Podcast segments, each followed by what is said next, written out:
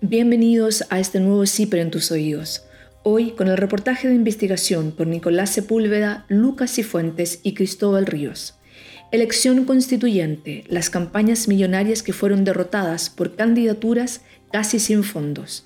De las 20 candidaturas con más recursos, solo 9 lograron entrar a la convención. La centro derecha contó con 5,5 mil millones para su campaña constituyente y logró 37 cupos, con un gasto promedio de 148 millones por cada postulante electo. La lista del pueblo solo recibió 110 millones para repartir entre 130 candidatos e instaló 27 nombres. Su gasto promedio fue de 4 millones por aspirante electo. El candidato con más aportes privados, René Cortázar, de la DC, con 141 millones, fue derrotado por un postulante que solo contó con 340 mil. Entre los candidatos con más recursos que lograron un cupo se cuentan Marcela Cubillos, Bernardo Fontaine, Hernán Larraín, Arturo Zúñiga, Alfredo Moreno Echeverría, Cristian Monkeberg, Constanza Jube, Luis Mayol y Bernardo de la Maza. Esta vez el dinero no fue el gran elector. A medida que en la tarde del domingo 16 de mayo se abrían las urnas y los vocales de mesa comenzaban a contar los votos, las caras de sorpresa en las sedes de los partidos políticos tradicionales y en la moneda se multiplicaron decenas de candidatos a la convención constituyente que no eran conocidos por los medios ni por los analistas políticos y que no aparecían en las encuestas previas, fueron apareciendo entre quienes concentraban los votos para disputar un cupo en la asamblea que redactará la nueva constitución. Los grandes empresarios que hicieron aportes millonarios a las candidaturas tampoco los conocían. Varios de estos rostros nuevos para la élite integraron listas de independientes y de movimientos sociales que prácticamente no recibieron aportes económicos. Si hace una década se podía predecir el resultado de una elección electoral en Chile, al considerar la cantidad de millones que gastaba una campaña, ahora esa premisa se fue al suelo. La lista del pueblo, integrada por dirigentes sociales y por personas que participaron activamente del estallido social, instaló a 24 de sus nombres en la constituyente, a pesar de que solo recibió aportes por 110 millones para repartir entre sus 130 candidatos. La lista del apruebo, formada por los partidos de la ex concertación más el PRO y Ciudadanos, eligió a 25, aunque sumó 1,7 millones para desplegar sus campañas. Si a la lista del pueblo gastó un promedio de 4 millones en cada uno de sus candidatos electos, la lista del apruebo desembolsó 68 millones, 15 veces más. La lista de la centro derecha, Vamos por Chile, recibió 5,5 mil millones para su campaña constituyente, pero solo eligió a 37 de sus nombres, o sea, un gasto promedio de 148 millones por cada uno, 32 veces más que a la lista del pueblo y más del doble de lo que costó cada candidato en la lista de la ex concertación. La lista Apruebo Dignidad, el pacto que agrupó al Partido Comunista y al Frente Amplio, entre otros, recibió 748 millones en aportes para sus candidatos a la convención y eligió a 28, 26 millones en gasto promedio por cada uno.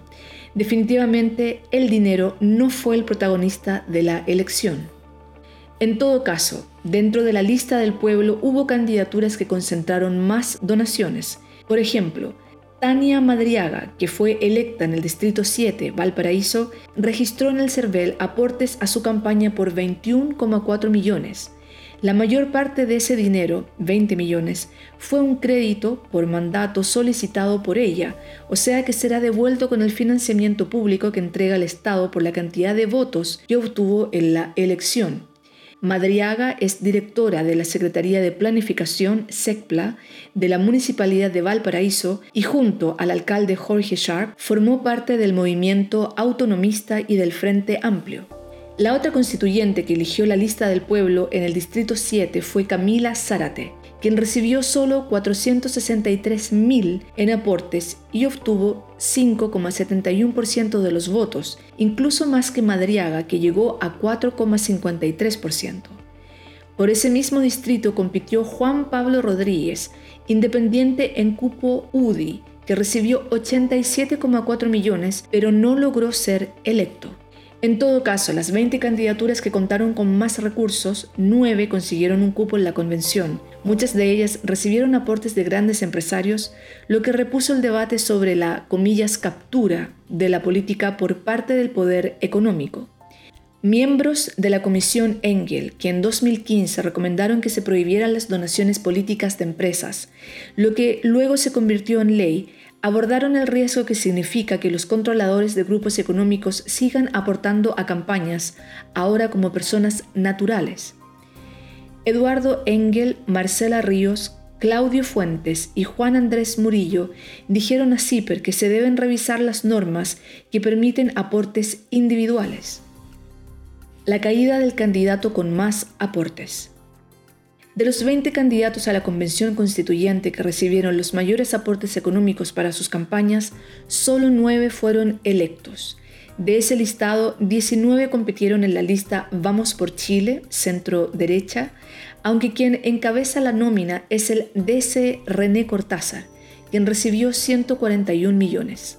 Entre sus aportantes estuvieron los empresarios Wolf von Appen, Grupo Ultramar, Pablo Echeverría Benítez, presidente de Moneda Asset, José Antonio Guzmán Mata, ex ministro de la dictadura, ex presidente de la CPC y de AFP Habitat, Pablo Turner González, ex presidente y director de Ad Retail, tres de los hermanos Signorio Larzábal, de los productos Marco Polo, y Patricio Parodi Gil, director de Entel y presidente de Banco Consorcio, entre otros.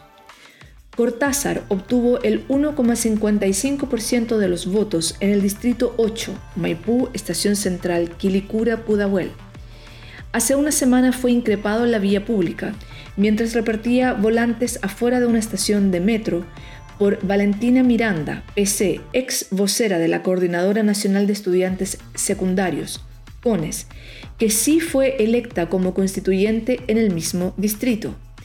El registro, que se viralizó en redes sociales, muestra cómo la joven de 20 años lo acusa por haber censurado un reportaje cuando era director ejecutivo de TVN que mostraba el uso de asbesto, material prohibido por su toxicidad por parte de la empresa Pizarreño en su planta de Maipú. Cortázar es ex ministro de los gobiernos de Patricio Elwin y Michelle Bachelet y ha ocupado diversos cargos en directorios de empresas como Inversiones La Construcción, una de las controladoras de AFP Habitat, La Polar, Canal 13 en la era Luxich, Entel, Corp Banca, AES Gener, Moneda Asset y DIS. Su extensa red de contactos en el mundo empresarial y los cuantiosos aportes que recibió para su campaña no le ayudaron para ser electo. Por el mismo Distrito 8 fue elegida la abogada María Rivera por la lista del pueblo, quien recibió solo 340.000 en aportes. De esa misma lista fue electo en ese distrito Marco Arellano, quien recibió 580.000. Considerando los 141 millones que obtuvo Cortázar para su campaña, cada uno de los 7.018 votos que consiguió tuvo un costo de 20.253. En el caso de María Rivera se gastaron apenas 18 en cada uno de sus 18.671 votos. Las 20 candidaturas millonarias. De entre las 20 candidaturas que recibieron mayores aportes económicos, la de Alejandro Fernández González, que compitió en cupo Evópoli por el Distrito 13, fue la que tuvo peores resultados si comparamos el total de sus aportes con sus resultados en las urnas él consiguió 4.768 votos y para su campaña recibió 109,2 millones. Eso significa que cada voto que logró tuvo un costo de 22.910. Entre sus aportantes figura un racimo de connotados empresarios como Patricia Mate Larraín, fundadora de Libertad y Desarrollo, Sandro Solari Donaggio, Falabella, Wolf von Appen, Ultramar, Guillermo Tagle Quirós, Credicorp Capital, José Ignacio Hurtado Vicuña, Consorcio Financiero Entel Polpaico, Paola Luxich Fondbona, presidenta de Fundación Luxich, Horacio Pavés García, Sigdo Coppers. Y Tomás Fernández Macauliffe, Grupo Fernández León, entre otros. Quien tampoco tuvo buenos resultados, a pesar de haber recibido millonarios aportes a su campaña, fue Pablo Herdener Troan, UDI, que compitió por el Distrito 23 Temuco. Obtuvo 6.328 votos y 133 millones en donaciones. Cada voto implicó un gasto de 21.024. Algunos de sus aportantes fueron empresarios de la Araucanía como Matías Errázuriz Lyon, Juan Carlos González Cerón, Eva María Fuentes Sanz y Carl Paslak, 9 millones cada uno. Otros nombres de la nómina de 20 candidatos a la constituyente que recibieron más aportes pero que no lograron un cupo son Pauline Cantor, ex ministra del Deporte del gobierno de Piñera, Gonzalo Blumel, ex ministro del Interior del mismo gobierno, Juan Pablo Rodríguez Oyarzún, abogado de la Pontificia Universidad Católica de Valparaíso, que fue en cupo UDI por el Distrito 7, fundador de Piensa, Centro de Estudios y Encuestas de Valparaíso, Juan Luis Osa Santa Cruz, investigador del CEP, hijo de la historiadora Lucía Santa Cruz y hermano del ministro secretario general de la presidencia Juan José Osa, Antonio Walker Prieto, ex ministro de Agricultura de Piñera, Jaime Coloma Álamos, hijo del senador UDI Juan Antonio Coloma, Andrés Carey Caballo, hijo del abogado RN Jorge Carey, y Macarena Venegas Tazara, abogada y ex conductora de televisión.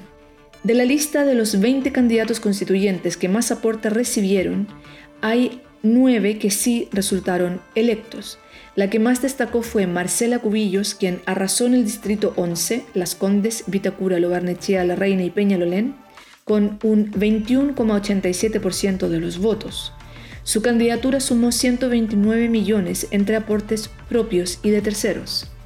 También ganaron Bernardo Fontaine Talavera, candidato de Desafío Levantemos Chile, la Asociación de Emprendedores ASECH y la Multigremial de los Empresarios, Hernán Larraín Mate, expresidente de Evópoli, Arturo Zúñiga Jori, ministro de Obras Públicas del Gobierno e histórico dirigente empresarial Alfredo Moreno Charme, Christian Monkeberg, ex diputado y ex ministro RN, Constanza Jube, abogada y consejera de Libertad y Desarrollo, Luis Mayol Bouchon, ex intendente de la Araucanía y ex presidente de la Sociedad Nacional de Agricultura, y Bernardo de la Maza, ex conductor de noticias que compitió en cupo Evópoli.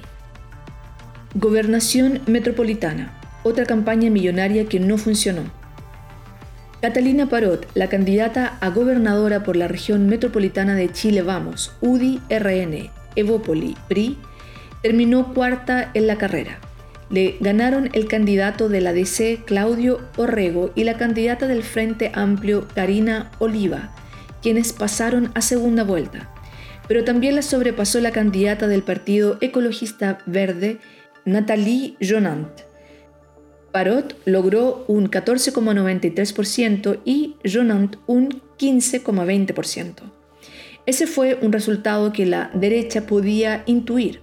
Según encuestas que se filtraron, siempre existieron posibilidades de que Parot no accediera a la contienda en segunda vuelta. La poca confianza en su coalición se reflejó en los aportes que anotó en el CERVEL. Si bien se trató de una campaña millonaria, 760,3 millones, fue la propia candidata la que aportó personalmente la mayor parte de ese monto, 715 millones gracias a un crédito con mandato. Los otros aportes relevantes que tuvo vinieron de su partido Evópoli, 40 millones, del abogado Jorge Carey Tagle, 1 millón, del empresario Fernando Echeverría Vial, 2 millones, Drina Rendich Espinosa, gestora cultural y directora de Chile Transparente con un millón, y de la hija del presidente Sebastián Piñera, Cecilia, quien aportó 250 mil. Si bien esa campaña millonaria mostró poder de despliegue territorial y mediático, que se reflejó en palomas por toda la región y masiva propaganda en radios, los resultados estuvieron lejos de los esperados. Si se divide el total de aportes recibidos por la cantidad de votos obtenidos, 382.918, resulta que cada voto tuvo un costo de 1.985. Claudio Orrego, quien obtuvo la primera mayoría, recibió aportes por 473,3 millones, pero acumuló 654.117 votos, con lo que la efectividad de su gasto llegó a 723 por cada voto. Karina Oliva, que resultó segunda en la carrera, recibió 120,7 millones y obtuvo 599.418 sufragios. Cada voto significó un gasto de 201, pero donde más se notó la diferencia con una campaña que resultó más efectiva sin gastar tanto dinero es cuando se compara a Parot con Nathalie Jonant, la candidata ecologista. Esta última contó con 11,5 millones y logró 389.814 votos con un gasto de 29 por sufragio, 68 veces menos que Catalina Parot. Gracias por escuchar este CIPER en tus oídos. Leemos las investigaciones de CIPER Chile para ti. Hasta la próxima.